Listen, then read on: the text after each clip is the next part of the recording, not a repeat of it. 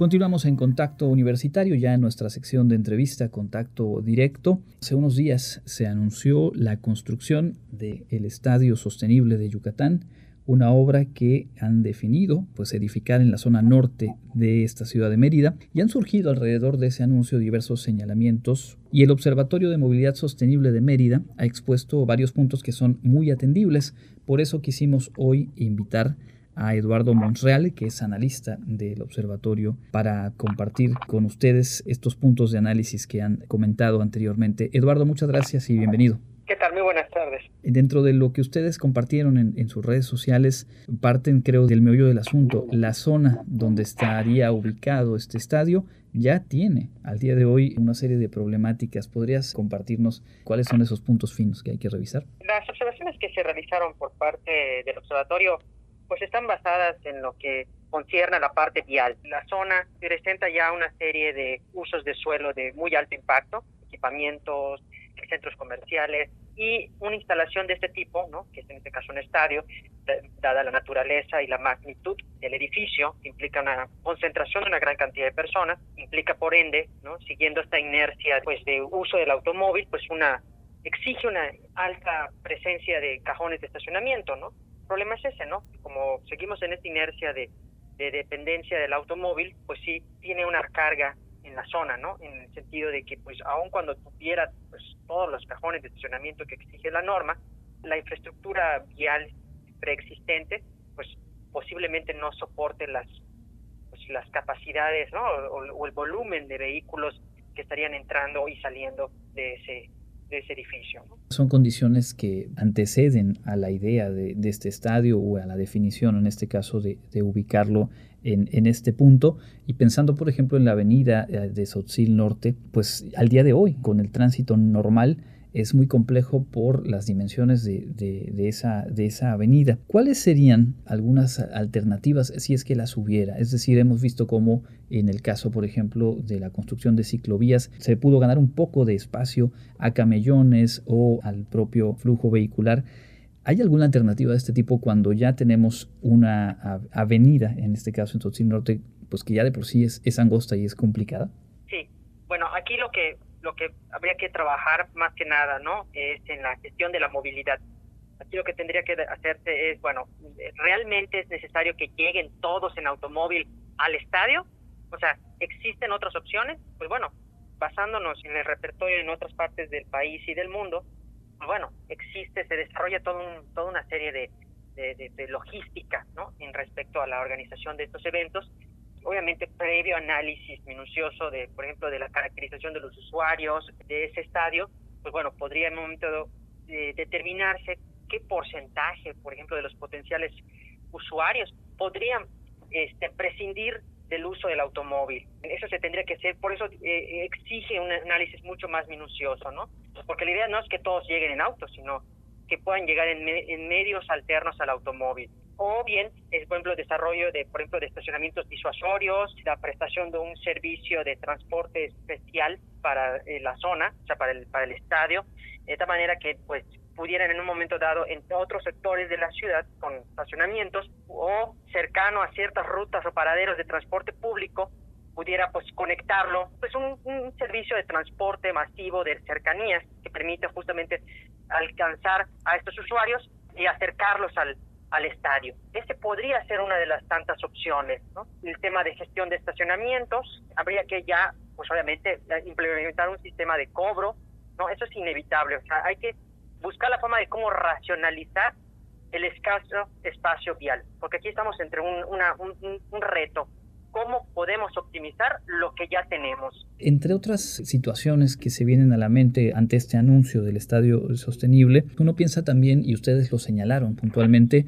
en los árboles que están en los alrededores y que pues sabemos que ha sido una práctica desafortunada en distintas eh, obras y desarrollos, pues suelen ser los primeros objetivos al momento de, de abrir espacios y, se descuida el cuidado del servicio ecológico que prestan. ¿Qué se podría hacer? ¿Cuáles son los puntos ahí, digamos, de, atención respecto a, una zona muy arbolada en, los alrededores de donde estaría ubicado este estadio? Bueno, en primera comentarte en cuanto al, tema del arbolado, yo creo que el proyecto arquitectónico debería de tratar en la medida de lo posible de contemplar y, mantener los árboles preexistentes, ¿no? Y en dado caso donde sea inevitable, evaluar la posibilidad de ver la forma de cómo trasplantarlos, ¿no? De cómo reubicarlos a otras áreas, ya sea del, estadio o a otros espacios públicos. Pero insisto, se tendría que hacer un programa de reubicación de especies arbóreas, ¿no? Es obviamente ya la, eh, la manifestación de impacto ambiental que se vaya a dar ¿no? o que vaya a resultar de este estudio, de este, de este estudio de impacto ambiental que se le exige a todos los edificios, tanto públicos como privados, pues bueno, ahí determinarán cuál sería el plan de manejo, ¿no? Cuéntanos un poco, Eduardo, de hace cuánto tiempo está conformado el Observatorio de Movilidad Sostenible, cómo podemos revisar los documentos, los puntos de vista, los planteamientos que ustedes trabajan y ponen al alcance del público. Se creó en el año 2015 y pues bueno, nosotros estamos a través de diferentes plataformas, tenemos un sitio web en la página de internet www.movilidadmerida.org y también a través de dos cuentas de redes sociales, también estamos en, Facebook y en Twitter, también con la cuenta arroba movilidad mérida. Ahí nos pueden consultar, ahí tenemos una serie de publicaciones, tratamos en la medida de lo posible de compartir opiniones, perspectivas en materia de movilidad sostenible, no, no solo en torno al tema de la, de, la movilidad ciclista y de transporte público, sino también de temas urbanos en general, ¿no? que tengan de alguna relación con el tema de movilidad. Estamos platicando con Eduardo Monreal, analista del Observatorio de Movilidad Sostenible de Mérida. Pensaba, preparando eh, la entrevista de hoy, esta anunciada ruta de transporte público que recorrerá o recorrería el periférico y que ya a estas alturas tendría que estar eh, en marcha. ¿Qué información tienen ustedes sobre ello y qué características, qué puntos a favor o qué puntos a, a resolver le encuentran a ese planteamiento de tener una ruta de transporte urbano en el periférico de Mérida? O sea, desde la escala, digamos, eh, macro, ¿no? En la parte urbanística, pues sí es más que necesario un, circuito, ¿no? Eh, que pues vaya rodeando la, la ciudad, ¿no? Y este, que sea un complemento a otras a otros circuitos que se han implementado previamente, ¿no? Como es el caso del metropolitano. Ya a medida que pues va creciendo la mancha urbana y se van consolidando comercios y servicios más allá de, del anillo periférico, pues sí resultaba más que pertinente, más que necesaria y la implementación de un circuito sobre el anillo periférico. Obviamente aquí sí hay una serie como de retos, que es el tema de la ubicación de los paraderos, de los cruces peatonales, sobre todo en las inmediaciones de los paraderos, ya que cuando una persona sube o baja de, algún paradero de transporte público, pues obviamente, pues ya sea antes o después, pues tiene que cruzar la avenida, en este caso la carretera que es el, anillo periférico, y eso es lo que supondría un riesgo, ¿no? Entonces, entendemos que eh, se tiene previsto que las paradas se ubiquen en las inmediaciones de los bajo puentes, ¿no? de los distribuidores viales. Eh, sin embargo, sí existen algunos puntos críticos que no sabemos cómo lo van a resolver, que es por ejemplo el caso de los distribuidores viales de progreso, la salida a UMAM, que dada la configuración del distribuidor vial en forma de toma de trébol, hace difícil que bajo el puente se pueda utilizar como punto de, de transbordo de, de, unidades. Así que también hay que considerar que muy probablemente en esos puntos va a haber transbordo de, de pasajeros. Y eso es algo que veo un tanto complicado en estos puntos, ¿no? También la salida, la carretera Mérida-Campeche, también es otro punto donde el diseño del, del entronque hace difícil pues que pueda atravesar, ¿no? Y dar la parada en condiciones óptimas. Entonces creo que ahí es uno de los puntos que está pendiente por, por resolver, de buscando un equilibrio entre la eficiencia y la seguridad de los usuarios, de los pasajeros de transporte público. Permíteme abordar los puntos en torno a los temas de movilidad que hoy por hoy tiene nuestra, nuestra ciudad. Uno de ellos es la reubicación de los paraderos de transporte público en el centro de la ciudad a partir de la contingencia sanitaria y la colocación de, maceteros. ¿Qué han podido observar en los meses que han transcurrido? ¿Cuál sería su punto de vista al respecto? Ya se han realizado este, recientemente unas, unas mesas de trabajo para dar seguimiento pues a los avances de, plan de movilidad y pues bueno, lo que nos presentaron en su momento era que pues existe toda una serie de elementos tanto a favor como pues algunos retos, ¿no? Algunos aspectos que, son susceptibles a, a, calibrar, ¿no? Entre los, digamos, beneficios de este plan, pues está en la reducción casi en un 50% de los siniestros viales en el centro histórico. Aún en esos intervalos en los que pues se ha ido reactivando la, las actividades económicas, nos han comentado que en lo general sí se ha reducido la cantidad de siniestros viales, sobre todo entre peatones, ¿no? Y eso pues pone uno de los elementos que justamente habíamos señalado en ocasiones anteriores a la, a la pandemia, de sobre la pertinencia de hacer del centro histórico una zona mucho más amable para los peatones. ¿no? La realidad es que el centro histórico, desde antes de la contingencia sanitaria por el COVID-19, después del anillo periférico, es el segundo, la segunda zona con mayor número de, o mayor porcentaje de atropellamientos en la ciudad de Mérida. Eh, justamente por la gran cantidad de, transeúntes, ¿no? El hecho de que es el punto de transbordo, de rutas de transporte público y pues por el hecho de que es un importante distrito comercial y de servicios.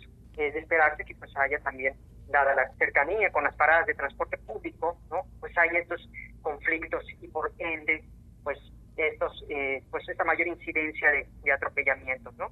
Pero, pues bueno, una de las cosas que se tendrían que mejorar es justamente la disposición de las macetas, ¿no? De tal manera que se aproveche uno de los costados de la banqueta para que efectivamente se amplíe el espacio para los peatones y se dispongan de espacios para el óptimo ascenso y descenso de pasajeros, para la carga y descarga de mercancías, que es otro tema también crítico y que no se ha logrado resolver. ¿no? Es un tema incluso que se viene arrastrando desde antes de la contingencia, ¿no? la logística, el tema de la carga. No hay una claridad respecto a los espacios designados para la carga y descarga. Y eso es una de las tantas cosas que, al menos en, en las reuniones de trabajo y de seguimiento, hemos sugerido. ¿no? También otra cosa que también llamó la atención fue parte del proceso de aprendizaje, es el tema de, separar las zonas de ascenso y descenso de pasajeros. ¿no? Al menos en, la evaluación que, que nos mostraron, hay una mejora en los tiempos y en una mayor eficiencia en la operación de los servicios de transporte público. Entonces es una de las tantas cosas que, que, permitió este plan no eh, poner a prueba y demostrar que pues se pueden hacer algunos cambios.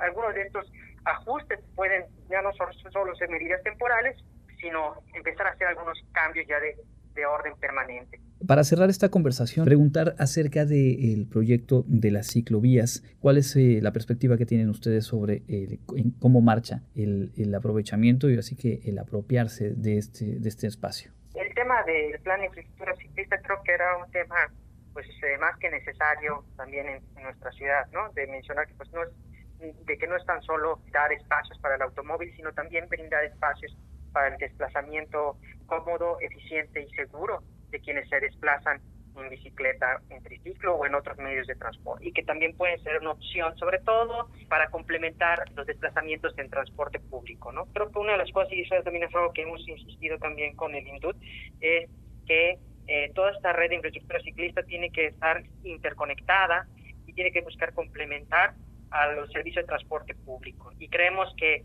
junto con la implementación del circuito Vaivén y esta dotación de infraestructura ciclista y esta pues, ubicación estratégica de las paradas de transporte público, a las cuales también hemos señalado que también deben de estar dotados de, de bicipuertos, ¿no? justamente para favorecer la intermodalidad, de tal manera que uno pueda combinar modos de transporte en un mismo viaje, de tal manera que eh, cuando para después desplazarse de un punto a otro pueda uno realizar, por ejemplo, un pequeño desplazamiento a, pie, combinarlo con transporte público y en el último trayecto combinarlo, por ejemplo, de un patinete portable o de una bici portable, ¿no? que puedas incluso llevarlo a la unidad de transporte público para desplazarse en el último trayecto al trabajo o a la, o a la, o a la escuela, ¿no? y creo que es eso, ¿no? Que es algo que ya se viene dando también en otras ciudades como la Ciudad de México, donde se fomenta eso, ¿no? De la intermodalidad, ¿no? Y también da la oportunidad para que más adelante se puedan implementar otros sistemas, como por ejemplo el sistema de bicicleta pública, que es uno también uno de los temas que eran pendientes para implementar en nuestra ciudad, ¿no? La idea es eso, ¿no? De, de darle a, la, a las y los meridanos un abanico amplio de, opciones para poder eh, desplazarse de un punto a otro de la ciudad, ¿no? Y no depender únicamente del automóvil. De acuerdo. Pues de nueva cuenta te agradecemos mucho el tiempo. Habíamos eh, planteado hablar acerca del estadio sostenible, pero aprovechamos ya para revisar estos otros temas que son parte de, la vida de todas y todos quienes habitamos o circulamos por esta ciudad y que tiene en la labor de ustedes en el Observatorio de Movilidad Sostenible de Mérida puntos de análisis, puntos que nos invitan también a repensar y por ello, eh, pues de nueva cuenta, muchas gracias por tu disposición para platicar con nuestro auditorio. Por la invitación. Es Eduardo Monreal, analista del Observatorio de Movilidad Sostenible de Mérida. Le reitero en la página movilidadmerida.org o en las redes sociales como Observatorio de Movilidad Sostenible de Mérida pueden ustedes eh, dar seguimiento al trabajo que realiza esta agrupación. Nosotros cerramos la entrevista y continuamos con más en Contacto Universitario.